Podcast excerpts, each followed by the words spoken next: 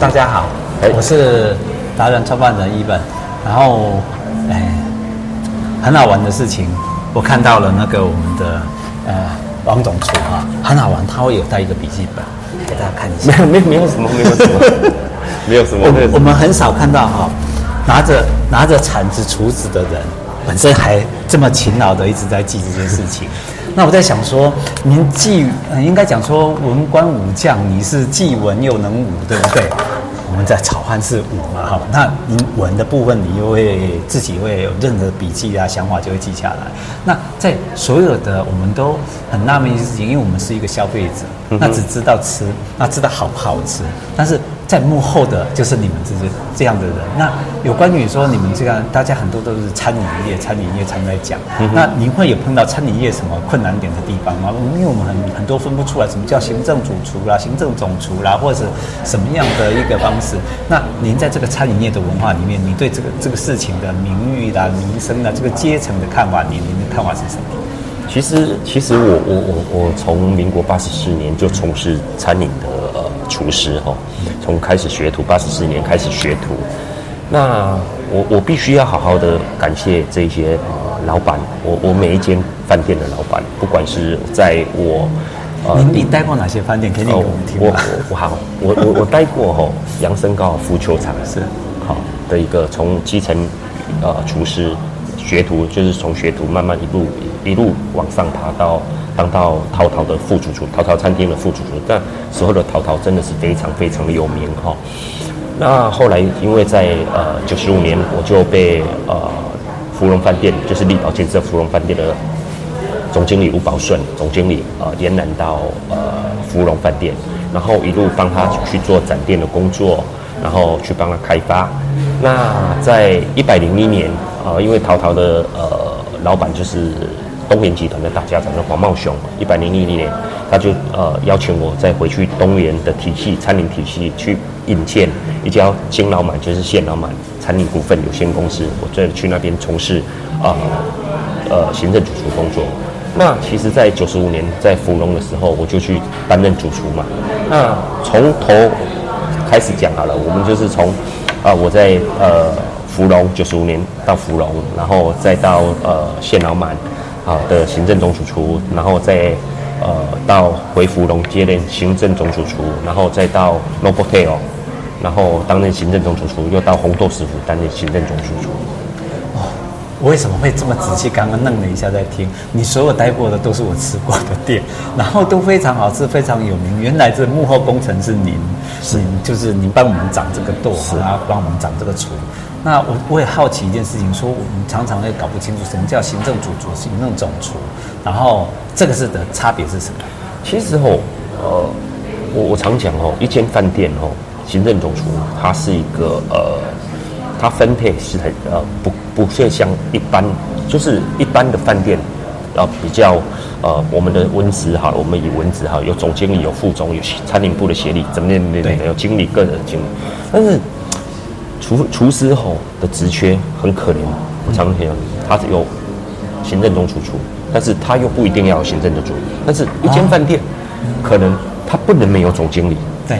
对不对？嗯，那你看他总经理有有有几个副总，那呃，他如果以餐饮的话，他有一个一个行政总主厨，然后各个厅的主厨，再来下来就是副主厨，是，但是他又不一定要要有要有行政总厨啊，对，所以说他的职缺是很小的，是，那。这样会不会影响到你们以后在找工作或者出路上的问题？或者在从事这个行业别之后，会有一个瓶颈问题。其实像我就遇到很多很大的一个瓶颈哈。嗯、我自己本身很多人就是说，哎呀，就比如说我我这一次因为疫情关系，然后呃上一家我我就跟老板跟他的老他上一家的老板跟他的一个呃营运长的一个关呃就是理念完全是不合。对，那不喝的时候。呃，我我不方便，为什么不喝？那当然有很多的原因。呃，我觉得，在我从事餐饮，我觉得太夸张了。哈、一间那么大的企业，我觉得非常的可惜。那，嗯，我觉得就是像很多人会遇说啊，天满你那么有有很大的光环，其实对我来说，光环对我来说，哈，真的是一种助力，也是一种压力。那压力是什么？你到。呃每一间公其他家呃应征好了，人家会说哇，你做个行政主督，你做到行政主厨哦，你你为什么会选择来我们这边？好，那有时候其实像我们不会去做 on the table 的事情哦，我们也会所谓的有一种所谓的经济压力。对，那我们只是过过了薪水。那很多人说啊，你你拿那么多高薪，其实高薪没有错，但是我们还是要养家活口。我们真的没有什么钱哈，我们我们凭良心讲哈，讲真的真的。那那除非你有去呃做一些见不得人的事情然后那。当然，我们这一方面我们就不去提了，然后，那所以说你那个光环有时候，真的会去害死人。所以说面临我我最近我去呃高雄呃一间呃餐厅饭店面试的时候，哎，主厨你为什么会来会来会来这边应征主厨的？都是那个你应该去啊，比如说到各个饭店薪水又更好，你怎么会来那个？我我我只我主我我只告诉告诉。啊、呃，他们的营运长说，我还是要活、啊，因为这一次的这两三年的疫情，真的让很多的餐饮业哈，最重要的是大家真的不晓得无所适从。那最重要的餐饮业的精精那个精神跟所谓的灵魂人物就是厨师嘛。对。那厨师的部分，呃，如果没有留住，那台湾的精神就会不见了，对不对？嗯、对。那您对这个部分您的看法，就是您刚刚讲了，就是也是要生存要活。那您有对整个台湾，如果我们餐饮业，其实台湾在整个，不管中国到台湾来，其实我们台湾有些的餐饮都已经赢过中国的，因为我们是改良式的嘛，哈，经过我们这你们这一批人的一个在进化的部分，那如何让台湾的这一群厨师能够有更好的空间存活下来？你有对这个事情你有什么期许跟看法？其实哈，我只能说哈。我我呃接触餐饮已经二十七年了哈，是，我必须要讲台湾的呃餐饮真的是要加油。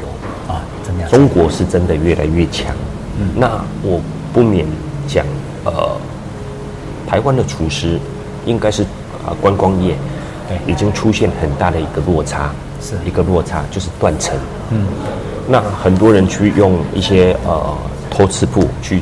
使用 OEM 的产品，嗯嗯，因为卡在一例一休，然后卡在工时的问题，对，那有很多因为少子化的问题，嗯哼，那变成说现在的厨师很容易去斤斤计较。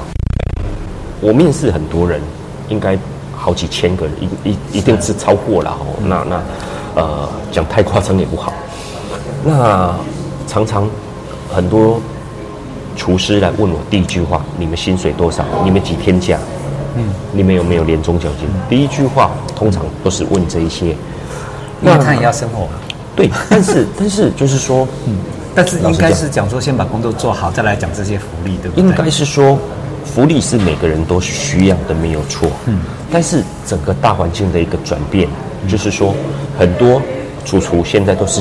不愿意去做手工的东西，都是用 OK，我给我给很咸的喝，我就就用叫现成的就好了。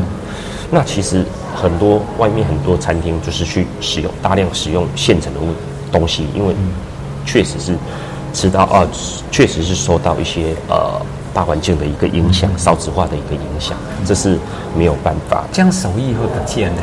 就是我们，你看你做了快将近三十年，然后你的师傅传承下来的，以前都是你们用手艺去做的。那这样子，如果手艺不见的话，其实表面上看起来大家好像是以所谓的中央厨房或什么这样会比较方便，事实上就是无法传承下去。那这个完全是一个很我们最担心的一件事情了哈。传承传承的事业是一个很重要。其实现在。呃，已经就是没有办法，就是说现在已经呃，你看吼，在以少子化，你看哦，每个人几乎都是有些现现在整个整体大环境经济的大环境，有些人干脆索性索性就不生了。对，那呃，学徒一个月现在让你三万块好了，甚至有一些呃某家的连锁餐厅都开到学徒一个月开到三万五、三万六的一个薪水。对，那为什么还是找不到人？嗯，因为。